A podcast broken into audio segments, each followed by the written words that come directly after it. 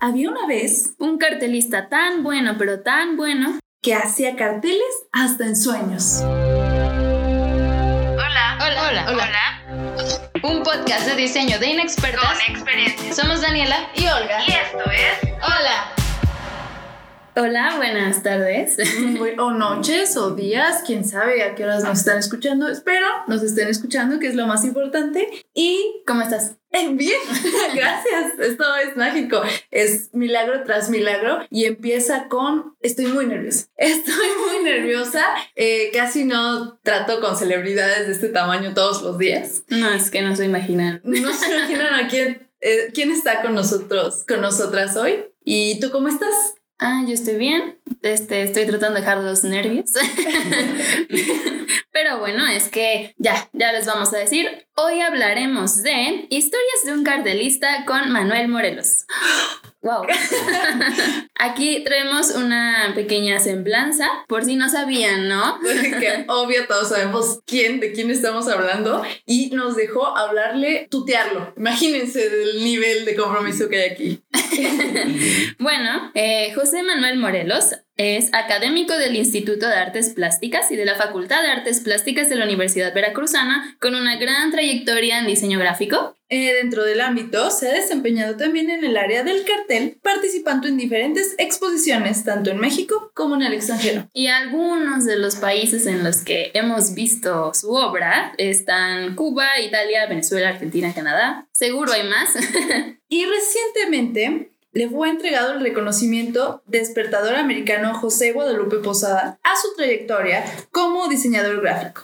Galardón que han recibido diseñadores como Rafael López Castro y Germán Montalvo. bueno, maestro, bienvenido. No, gracias a ustedes por la invitación. Muy emocionado, muy contento, ¿Usted está nervioso? ¿no? Qué bueno, qué bueno. claro, dos mortales, ¿cómo se va a poner nervioso, no? Y bueno, este... ¿Cómo está? Bien, También. bien, bien. Este, lo que comentamos un poquito antes de entrar a la entrevista, afortunadamente todos bien con toda esta situación que se está presentando y muy contento con los proyectos que comentábamos. Sí, sabemos que tiene ahí unos proyectos muy fuertes, pero primero necesitamos quitarnos esta duda que nos proporcionó Internet. ¿De dónde es usted Ya. realmente? ¿Morelos es de Morelos? Fíjense que digo que yo tengo tres nacionalidades. Ok. A ver. ¿no? La primera, biológica, eh, de Cuernavaca, Morelos. Ok. de la infancia en, en Villahermosa, Tabasco. Y la tercera, jalapeño. Ay, precisamente esta semana fui a pedir mi INE. Ok. ¿no? Ah, Entonces, ok. estoy- tenemos tres nacionalidades. ¿eh? Ya se registró. Ok. Orgullosamente jalapeño. Wow, entonces. Morelos es de Morelos. Morelos de Morelos. ¡Wow! ¿Quién iba a decirlo? Sí, excelente apellido. Sí, muy bien. Y también aquí otra cosa que queremos saber, que no agregamos en la semblanza, pues para que nos la cuente, es en qué se ha especializado, cuáles son sus especialidades. Bueno, yo soy egresado, como ustedes, ¿no? De la Facultad de Artes Como nosotros. Plásticas, ¿no? Este, igual orgullosamente. Luego hice una maestría en publicidad. Luego hice otra maestría en comunicación política, una tercera en diseño tipográfico y eh, un doctorado en diseño y creación en la Universidad de Caldas en Colombia. Wow. ¿Qué tal la talla de nuestro pequeño invitado? Uf. Mucho estudio. ¿Y, y le gusta que le digan doctor? No, Morelos está bien. Qué facilidad. Qué facilidad. Bueno, Morelos. ¡Guau! Muy tuteado, muy tuteado. Lo importante de, de esto es preguntarle por qué cartel. Yo en principio, pues en la facultad, este, iba a estudiar pintura. Antes eh, no estaban nuestras opciones. De chico, padre me llevaba clases de pintura infantil ahí en Villahermosa, en la Casa de la Cultura. Me gustaba mucho. Vine acá a Jalapa a estudiar y tenía esa inclinación hacia la pintura. Y algún día eh, escuché de un maestro, eh, Antonio Pérez Nico, Ujú. y escuchaba, lo escuchaba, ¿no? Entonces tuvimos la oportunidad, antes era como un tronco común, de llevar la experiencia de diseño gráfico, me tocó el maestro, ¿no? Y después, eh, viendo su obra, su trabajo, dije, no, esto es lo que quiero hacer. Y ha sido mi mentor y, y le agradezco muchísimo al maestro Nico, ¿no? Gran maestro, ¿no? Me gusta que la decisión decisión haya sido por inspiración. Creo que eso es muy fuerte como las personas te aparecen en tu vida y te enseñan un camino que tal vez no conocías antes, ¿no? Sí, claro. Wow. Y también suponemos que desde entonces ha tenido mucho tipo de experiencias gracias al cartel. Así es. Y eso también nos lleva a, a preguntarnos, nos encantaría mucho que nos contara tal vez una historia para qué es lo más loco que ha hecho por un cartel. Y ya luego por amor si quiere, pero primero por un cartel. Pues yo creo que en cuanto a trabajo elaborado, sí hay una experiencia muy interesante, muy que es un cartel para Hamlet, que es un proyecto que invitaron a varios diseñadores y la idea era que a través de la literatura el cartel pudiera invitar al público ¿no? a acercarse a estos grandes personajes de la literatura. En mi caso, eh, yo escogí este Hamlet ¿no? de Shakespeare. Estaba en, precisamente en Colombia, 2011, el primer año y eh, bocetando tiene la idea de que fuera una corona a, partir de un fragmento de la obra dice que eso es aquel que se come el gusano que se comió el mendigo el rey.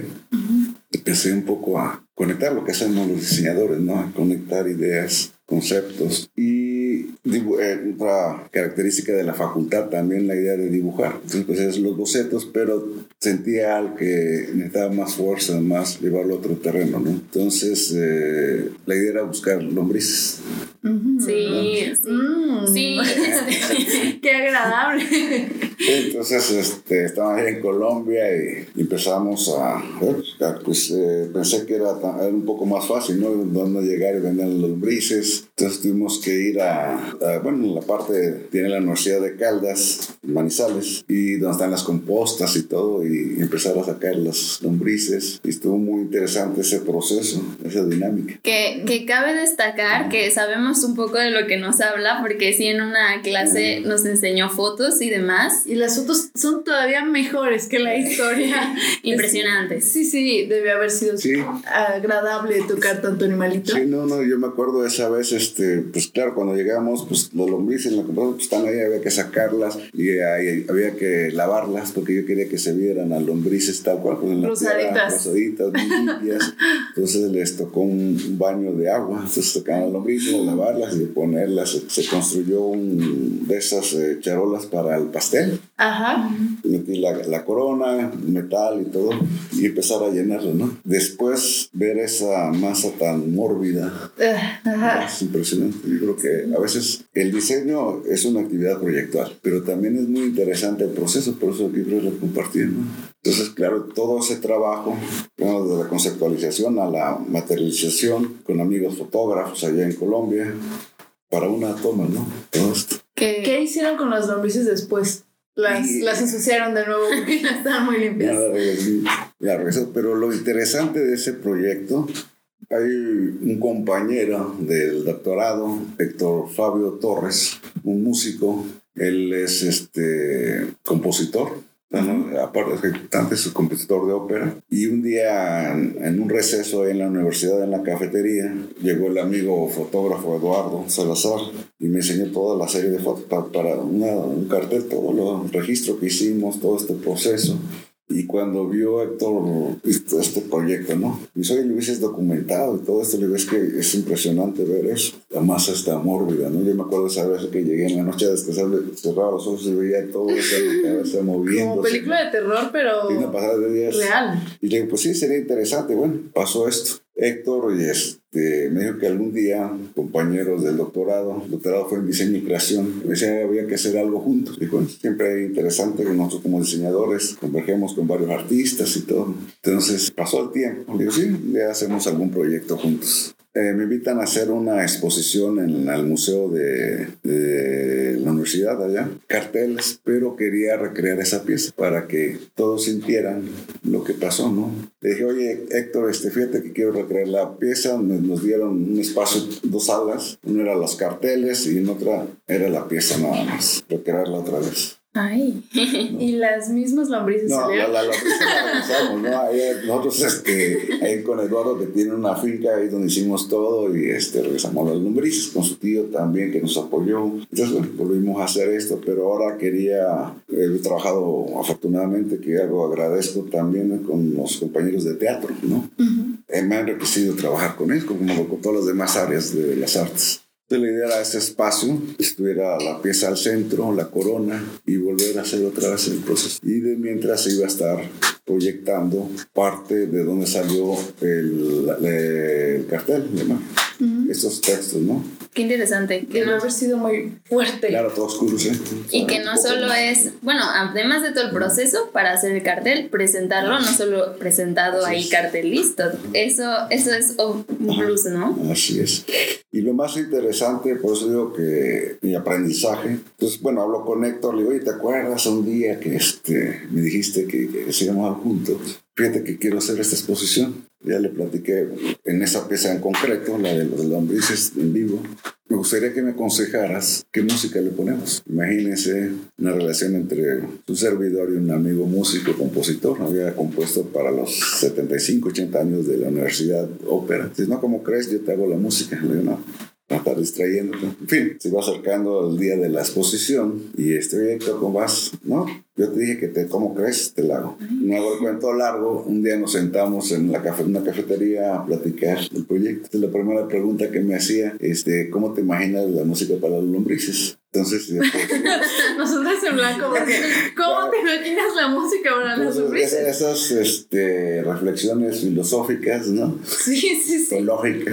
En medio de todo esto, te estaba montando, no me acuerdo si 75 años cumplía la universidad, 80, eh, montando una ópera.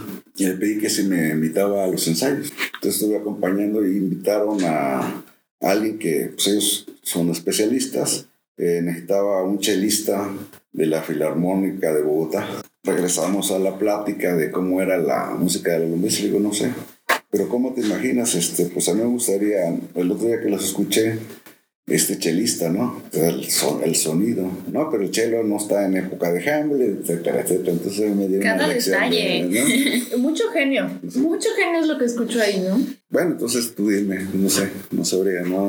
Seguimos avanzando, ya casi estaba encima la, el evento. Y este, de repente me di, le digo, ¿sabes qué, Héctor? Nada más dime una música, no como crees. Me dice, ¿sabes qué? Ya está listo.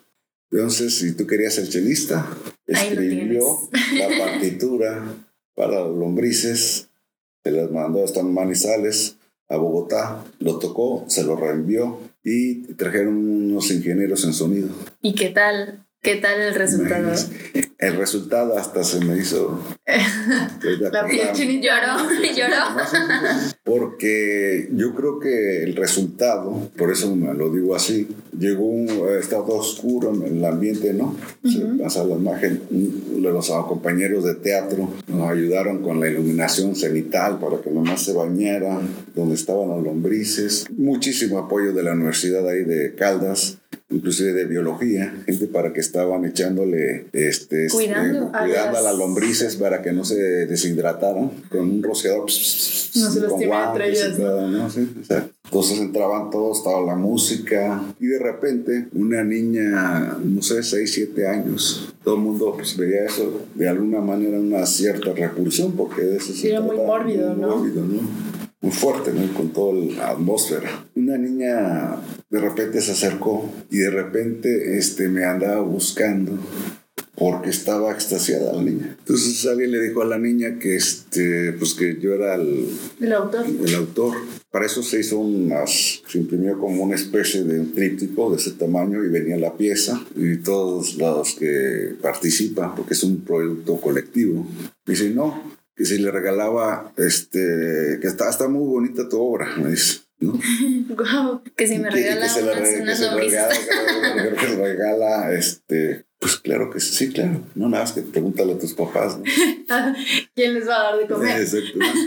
Entonces, este, pero la niña extasiada cuando le dije fue a buscar un vasito y todo esto. Entonces, este, por eso decía que me conmovió mucho porque al final uno entiende cuando el arte es esto.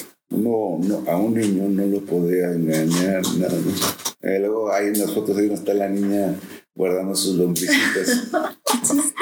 Entonces, es, para los que alguna gente puede ser este, algo repulsivo, para la niña fue y también el juego, etcétera, ¿no? Y ahorita la niña o está estudiando artes o biología. Ah, no, es experiencia, ¿no? Y yo creo que al final quien cierra la obra es el, el espectador. Y si para usted fue impactante cuando lo vio, imagino que como espectador Claro, debe haber sí. sido... No, y la gente también cuando nos vio a la niña a mí fue este, muy emotivo, muy significativo. Por eso digo que son momentos especiales y yo agradezco ese momento para todos, ¿no? Porque yo creo que en el arte es, como sabemos, lo que se trata es eso, ¿no? De conmoverte. Increíble. No. Increíble que su situación más loca lo haya llevado a algo tan importante en, en el cartel. Qué padre que juntar Claro. lombrices lo haya llevado a esa sensación. Sí, y a veces este, la parte de atrás, ¿no? Que es el proceso, ¿no? Que es muy importante en, eh, en nuestra profesión, ¿no? Que eso no se ve. No se ve eso. Claro, y la investigación también de alguna manera ya aprendí que esas lombrices se llaman nombre científico, pero californianas, ¿no? Entonces, este, y, y creo que al final la experiencia fue para todos y siempre se va a quedar registrado. Pues ya, o sea, Guau, es que el capítulo es historias de un cartelista. Wow. queda perfecto. Ahí está, ahí está esa tremenda historia. que esa es una de tantas, ¿no? Y es algo que nos gusta porque, repetimos, hemos visto su proceso porque sabemos, le gusta enseñarlo y es muy padre verlo. Sí, es que es la parte más importante del diseño, ¿no? Y también vemos mucho que está, que tiene todas estas experiencias, hace muchas cosas y después con una foto captura esto. Y entonces aquí queremos preguntarle un poco cómo, cómo definiría su estilo. Eh, fíjate que esa parte, las etiquetas, no, no me Yo, por ejemplo, he tenido la influencia de muchos diseñadores, empezando del maestro Nico por el gusto, no tanto lo for- quizá en lo formal del trabajo del maestro. Después, hace en el 2000, en la facultad invitamos a dos grandes maestros cartelistas, Istvan Orops, húngaro, excelente dibujante, y después a través de él conocí a Peter Fox, ¿no? húngaro también que trabaja mucho con maquetas, con objetos y todo. Cuando yo vi esa línea de trabajo, dije, esta es la parte que me gusta, ¿no? Y que nos conecta también sobre todo porque venimos de esta formación de las artes plásticas, ¿no? Que esa es la riqueza y la fortaleza que tenemos en la facultad, que ayudan a nuestro lenguaje del diseño. El dibujo, la pintura, la serigrafía, el grabado, la litografía, una riqueza. Entonces, este, me gustó mucho la parte de, de los objetos, ese lenguaje de los objetos, esas memorias. Un poco, claro, en el sentido de ready-made, del objeto encontrado, toda esta línea, ¿no? Que viene desde Marcel Duchamp, ¿no? Pasando por el mejitorio, la descontextualización, ¿no? de todo. Y el observador que es usted con cada cosa que ve, ¿no? Yo creo que cada objeto que ve puede buscarle muchos. Sí, un ingenio tremendo. Eh, esa es la idea de la, la, la observación, ¿no? Hiciste bien esta parte también, en medio de todo esto podemos ver el, mm, el arte povera, ¿no? Y de repente a veces, este, últimamente más trabajo de modelo me gusta mucho. Área que admiro es este, a los compañeros escultores, ¿no? Sí, eh, complementan para dar este mensaje, ¿no? Así es, ¿no? Y bueno, vamos con algo que queremos comentarle, que estamos un poco nerviosos porque dicen que es polémico. Eh, Así de polémico. bueno, ok. Le contábamos, ya sabíamos algunos de los procesos de- del maestro, porque fue nuestro maestro y eh, nosotros este, súper felices por eso. Pero mm, hay un cartel suyo ahí que, que, que ha dado de qué hablar. Eh, Ah, en, en alguna clase sí nos contó de algún cartel que se expuso en Colombia, me parece. Ah, el y le voy a dar una pista, las Ya manos tiene. van juntas Ya lo tiene. Eh, hacia el cielo. Pero a todo esto, pues, Eso está. la, la Virgen. ya. No sé, el que la Virgen le habla, no es Sí, cierto. no, no, no, sí. No, pero Sí, sí, sí. a todo esto sí, eso es toda una historia que causó aquí tantilla polémica y que nos gustaría, pues sí, que nos contara un poco la historia. Lo que quiera, obviamente, ojalá fuese todo, pero Pero, y también esta parte de cómo- por qué llegó a ser Cómo tan afrontarlo, polémico. ¿no? Ajá, cómo afrontar a eso. Claro. Ay, no. Sí fue muy interesante, este, con Colombia también, Mm. 14, 2014. Hay un festival, se llama Festival Internacional de Teatro de Manizales, de hecho es de los festivales más antiguos de Latinoamérica, del 68 más o menos. Es muy importante ese festival teatro, llegan todas las compañías del mundo. Y en la promoción habían hecho algunas empresas de agencias de publicidad muy grandes, porque es un evento muy fuerte, muy grandísimo, ¿no? Entonces, cuando estaba por allá, me contactó el director del festival para que realizara la imagen del, del evento. Y él, esa vez el país invitado era precisamente México. Entonces yo empecé a bocetar y, creía yo que qué imagen podría representarnos como mexicanos, ¿no? Entonces, sin ánimo, es la verdad, de nada era la idea de la Virgen de Guadalupe con un antifaz, como que iba al teatro, una morenita, ¿no? Que se había pintada, le quitamos la boquita, ¿no? Y está el cartel. Nada, con todo el respeto, con todo el cariño, ¿no? Con todo eso, ¿no? Entonces, este, salió el cartel y de repente, este, pues ahí en Manizales, muchos grupos, pues conservadores, se vinieron encima. ¿Y cómo era posible, no? De qué falta de respeto. Y eso también fue un poco alimentado desde la iglesia, del obispo. Tiene mucho sentido.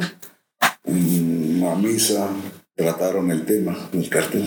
Y empezaron grupos de un lado, de otro lado. Yo no tengo Facebook, ¿no? Pero este, un montón de, inclusive mandaron cartas a, por decir, el Ministerio de Cultura de aquí, el de allá, a Bogotá, diciendo que era una falta de respeto, que era eso, etcétera, etcétera, ¿no? Y no exagero, por ahí están los documentos, una demanda contra el festival. Y hasta hacer el periódico, siempre que se censura sale todo lo contrario, ¿no? Sí, y en el 2014, que pues sí están las redes, como que supongo que da más de qué hablar. Un poco más, ¿no? Entonces, este, inclusive una gente de de por Medellín demandó por eso de que todavía inclusive en la tutela que nos querían mandar este, a misa unos nueve días, ¿no? en tu castigo estaba el divino. Exacto. Entonces, este, al final fue tanta la presión, mediante se volvió una situación también que uno entiende intereses también del departamento de Manizales, todas las compañías, etcétera, que se terminó por este, quitar el cartel. ¿Usted hizo otro? No, este, no. Yo lo único, cuando ya estaba toda esta situación y todo, yo no, no era para nada, y lo digo con toda sinceridad, no era para nada ni provocar ni nada, ¿no? Era algo que yo había hecho con todo el cariño, pero no pensé que uno entiende esta parte después, que iba a pasar eso, ¿no? Que se sintieran agraviados todo, ¿no? Entonces, cuando hubo un momento que está tan polarizado toda esta parte, ¿no? Uno se para acá y todo, que el director del festival eh, eh, que si por favor podía acompañar en la presentación con los actores y todo en el festival. Y le digo, bueno, yo nunca hablo del cartel, pero puedo justificar, entonces se trata la imagen, pero por esta ocasión no iba a ser. Entonces, este, un, texto también de cuál era mi relación con la Virgen de Guadalupe, que entendieran que acá en México es distinto. Nosotros le hablamos a la Lupita de tú a tú, un problema cultural, nada que ver. Y bueno, hay un desarrollo ahí de que expuse ahí cuando se fue la presentación del cartel, o sea, con todo, presentaron toda la imagen, porque ya venía esta polémica, toda esta historia, ¿no? Yo fue la única declaración, por decirlo así, salió una, una nota en la prensa. Empecé a hacer una, una serie de juntarles como en México, quizá teníamos nuestro trato, lo que conocemos, ¿no? Cómo le hablamos a tú, de tú a la virgencita, a la morenita, y no es ninguna falta de respeto, ¿no? Sí. Es como hablarle a una madre, etcétera, ¿no? En México sobre todo, ¿no? Que es el brochito y todo. Y ese día, bueno, hice la, la, declaración, para mí era eso, no es una metáfora, ¿no? Que venía la, la Virgen acá porque le, yo sabía que le gustaba el teatro y el buen teatro, ¿no? Por eso este, yo nada más estaba esperando porque estaba el Mundial de Brasil también, me acuerdo, que tenían compromiso, que hasta los entrenadores llevan a la Virgen al fútbol y, no pasa nada, ¿no? ¿Ha visto esta caricatura de la Virgen que tiene mochilas, lapiceras, libretas, que, o sea, es un elemento iconográfico por completo, ¿no? Así es, así es ahí no terminó la historia. Hay otra parte, es muy interesante todo esto para análisis y todo. Se quita el cartel y todo. En medio de eso, ahora vienen los de artes escénicas, los artistas. Censuran el cartel, sale otro cartel, yo no. Y eh, a presión actriz ahí y se disfrazó de Virgen de Guadalupe en protesta por la censura. Sea, la Virgen de Guadalupe estaba protestando. Se fue a poner de afuera del teatro. ¿Qué cosa? ¿Ahí en Colombia? En Colombia, ahí en Manizales. Disfrazada, convocando a toda la Virgen. Entonces, este, también esta no me acuerdo su nombre, yo- ahí sí yo ya no tengo nada que ver. ¿no? Yo por esa parte ya no volví a hacer, no me gusta, a mí no era el afán ni protagonismo, escándalo, no soy así. Después la Virgen andaba por toda Colombia, porque bueno, en el festival también, eh, aparte de los teatros, están todos los teatros, hasta tres funciones cada día de diferentes obras, hay teatro en la calle, etcétera, ¿no? De gira. ¿no? Y, y- y entonces este, la actriz fue y se le ocurrió irse a un lugar donde están las prostitutas. Wow, esto. ¿Y Más. se puede poner peor? ¿Se puede poner, se pone peor la historia? Eso, insisto, ya no me corresponde a mí. No, usted sabe, son. Exactamente. Entonces eh, se empiezan a tomar las fotos las trabajadoras sociales. este, toman las fotos y van para arriba, sale y todo. Entonces, pues vuelve Sí, sí. la gente claro. No, pues es No, la respuesta de claro, no. todos. ¿Cómo? La Virgen no puede estar con qué tipo de personas es Así elitista. es, así es. Exactamente, eso fue lo que le contesté. Bueno, y hermano, y además, ¿por qué no? ¿Acaso no tiene, pensándolo de otra manera, no tiene derecho este tipo de trabajadores ¿no? a la Virgen de México? ¿no? O, nada más es de otro sector. Y para cerrar la historia, pues, eso sí ya fue de mi parte. El, el pilón. Eh, Mandé a pintar. Es, es interesante y hasta para pues, conversarlo, analizarlo.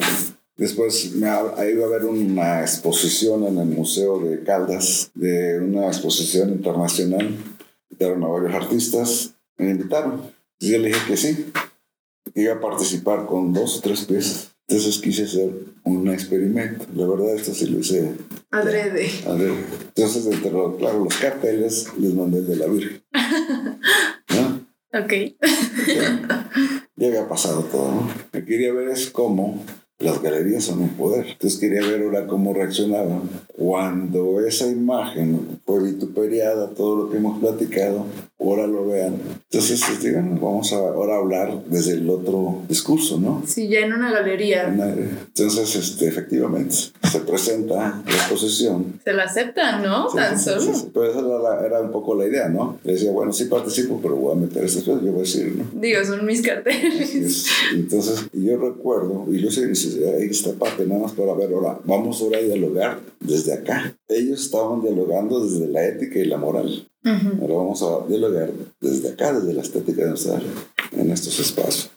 Entonces fue muy interesante porque lo que antes decían en la calle, etcétera, ahora cuando lo vieron ya en, en un espacio, en un recinto de arte, ahora sí se da arte. ¿Y cómo no va a ser arte si movió todo lo que podía mover? Ajá, Entonces, ¿No? todo lo que decían ahora afuera, cómo condiciona también, ¿eh? El contexto. El contexto, ¿no? Ahora sí, como, ah, entonces fue muy interesante. Yo me acuerdo, le decía un doctor, ah, maestro en estética, digo, ¿no? ¿Cómo es lo que al final fue?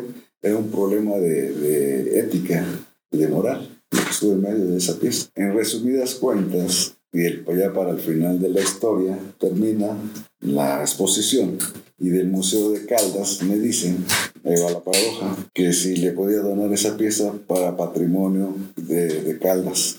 Caldas es como el departamento, ahí es un departamento, es ese estado. Para que ¿Y qué forme parte de sus archivos. Le dije, claro, por supuesto.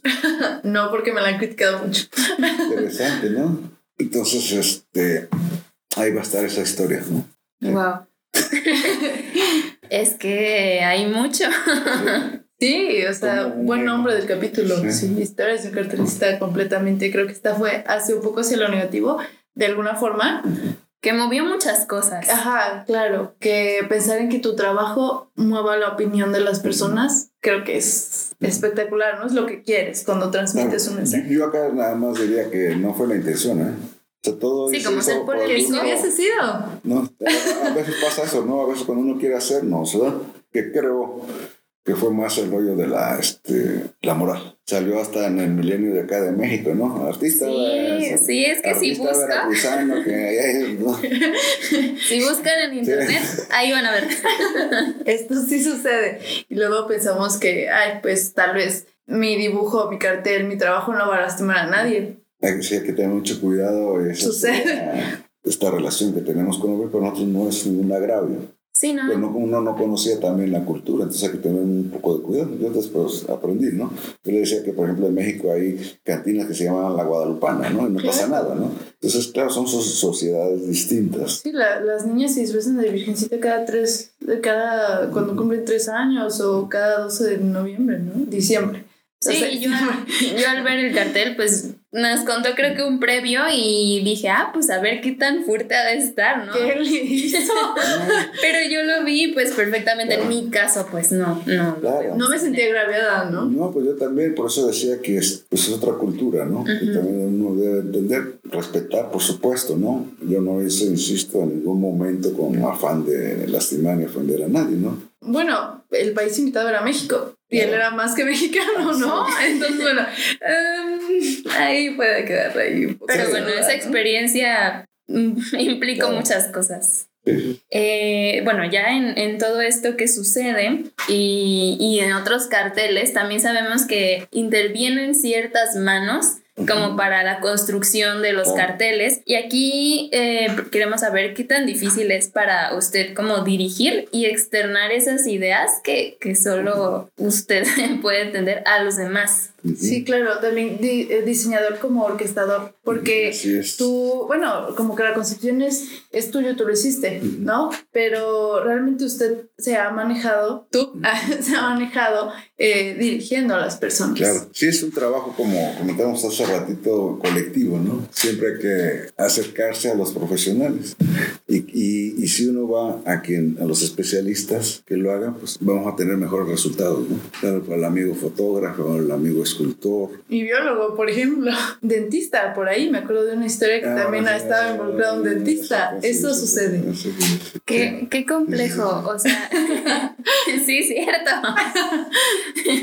y qué complejo esto, como, pues sí, como le digo, tiene todas sus ideas, pero también usted ha sabido manejarlo y saber de, bueno, necesito esto, no le quiero de esta manera y ha salido muy bien. Eso sonó uno como una especie de director de arte, ¿no? Sí, exacto. Pero hay que saber primero qué quieres. Claro, primero lo básico son los bocetos, sigo con no hay mejor tecnología que el lápiz, ¿no? Y la cabeza, ¿no? Esa tecnología de punta. literal. literal. Hago los bocetos y, a veces yo creo que la misma trabajo te va seduciendo hacia que, eh, cómo lo vas a representar. Esto es de sensibilidad, ¿no? No hay fórmulas, no hay recetas. Es algo maravilloso. Yo me sigo al día de hoy sorprendiendo, ¿no? Cuando los resultados a veces es este, la magia esta que hay atrás de la creación, ¿no? De crear mundos, ¿no? universos. Eso es, lo que hacemos. Y complejo. ¿Cómo le va con los créditos? ¿O cómo manejas esa parte con el crédito de, del trabajo al final? Eso podría ser medio complicado. No, eh, hay una idea, pues claro, eh, el, diseño es el concepto, ¿no? Hay una concepción que ya tiene muchos años, que se entendía que el artista tenía que pintarlo o expresarlo. Eso ya viene cuando pasamos con arte contemporáneo, ese modelo que, que, tiene que ser el, si no lo pinta, no, no es, es único. No es el autor. Ah, pues aquí Ahora algo Es, perdón, como los arquitectos, yo siempre digo, ¿no? Ah, sí, no, no están talachando. Así es. no sé si la palabra estuvo bien empleada, creo que no, pero... Pero se entendió. Se entendió.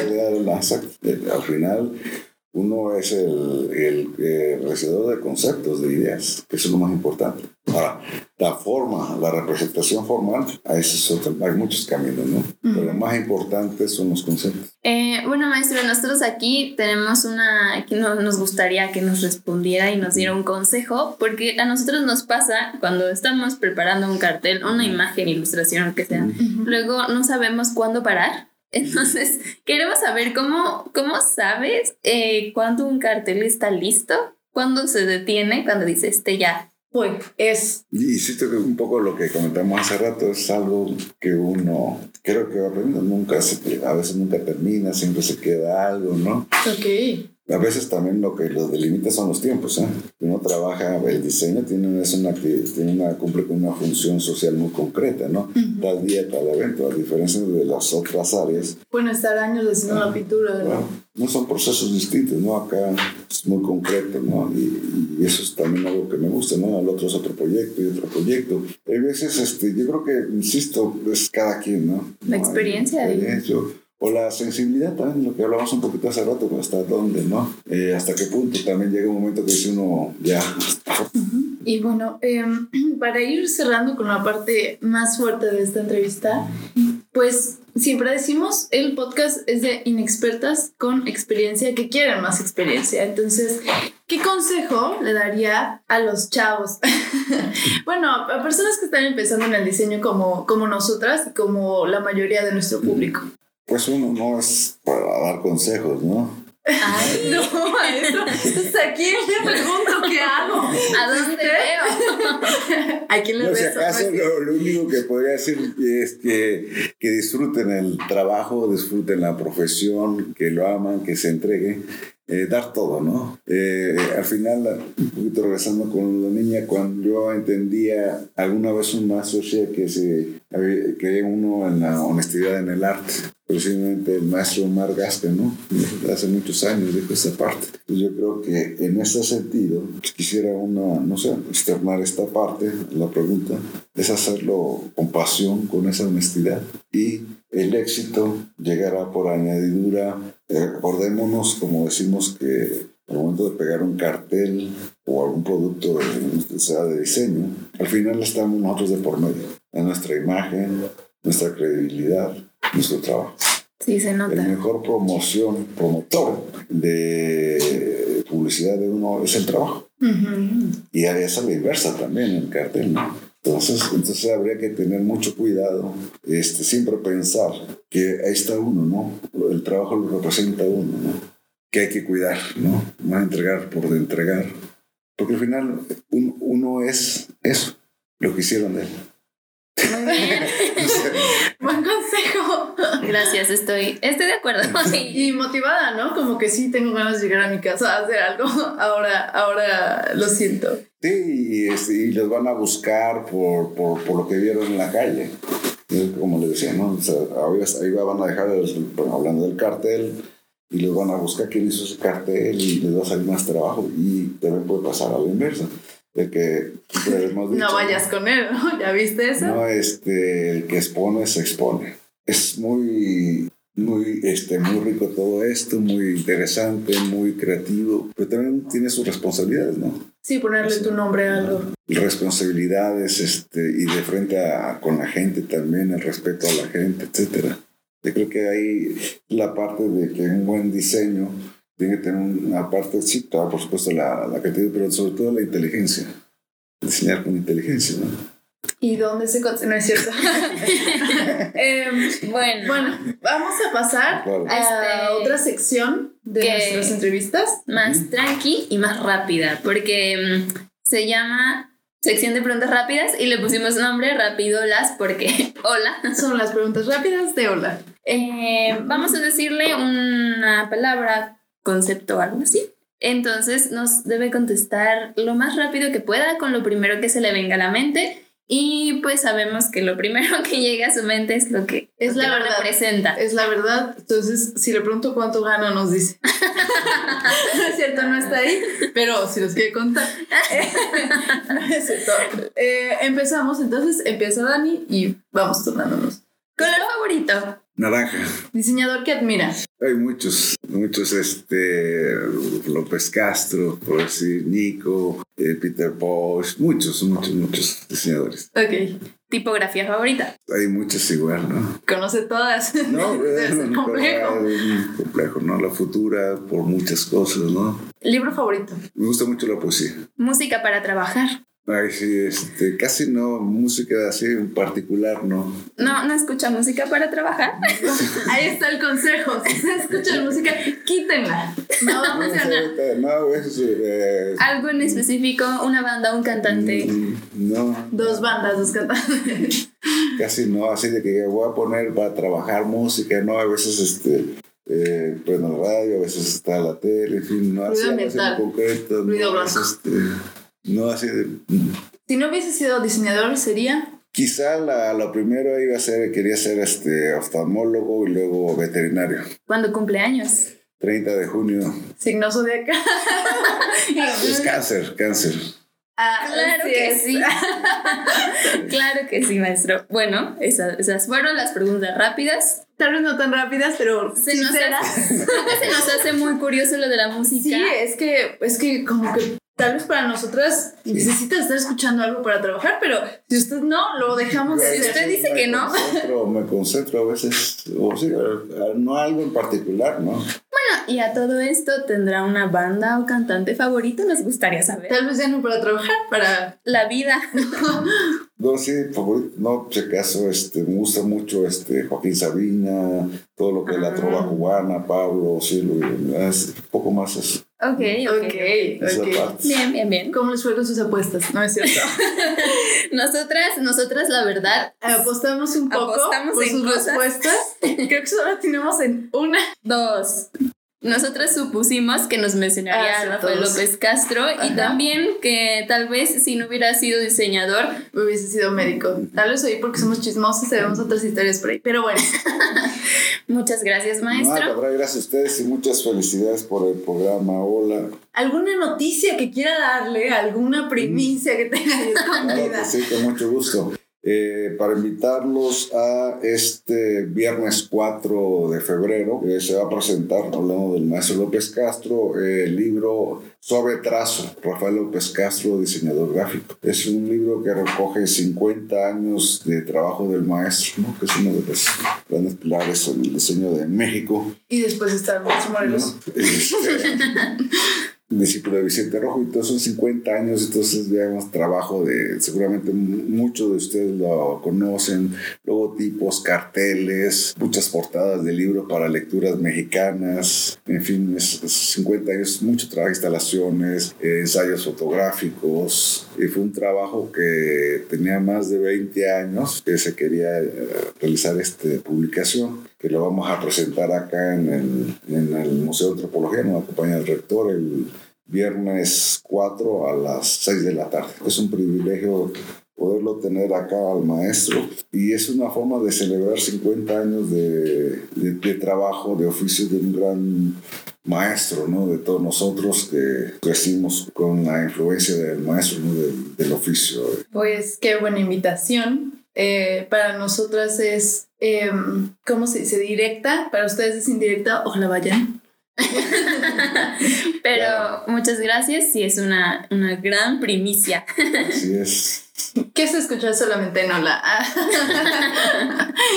Pero nuevamente agradecemos, maestro, que esté aquí con que nos haya prestado tiempo. Porque No, es un gusto. ser muy ocupado.